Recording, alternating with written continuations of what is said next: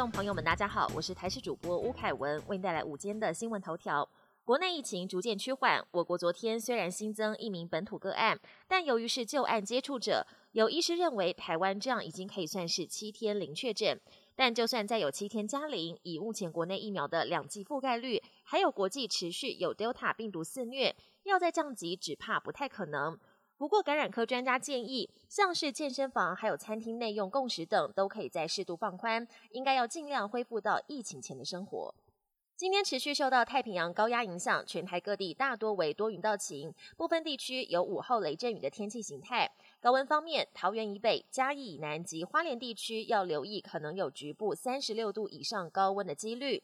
另外，目前在关岛东南方海面上有一个热带性低气压，有可能会发展为台风，气象局也将持续观察。糖尿病无法治愈的情况将逆转。中研院农业生物科技研究中心研究团队透过小鼠实验发现一种调控胰岛细胞，进而抑制胰岛衰竭，并逆转糖尿病。学者表示，这将是胰岛素从一九二一年发明百年后首见的全新糖尿病标靶药物。此药物预计明年初做一起临床试验，预计在七年后上市。国际焦点：美国总统拜登二十二号邀集各国领袖召开全球防疫视讯峰会。拜登在峰会上宣布，美国将在捐赠五亿剂的疫苗给贫穷国家。此外，日本首相菅义伟表示，日本也要加码捐疫苗。除了先前曾承诺捐赠的三千万剂疫苗，现在要再追加三千万剂，总共要捐六千万剂疫苗给其他国家。而美国也正在推动成立全球性的防疫准备金。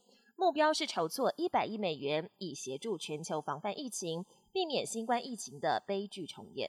乌克兰发生枪击事件，乌克兰总统泽伦斯基的首席助理乘车行经首都基辅的郊外时，坐车遭到连环扫射，司机身受重伤，首席助理逃过一劫，凶手逃之夭夭。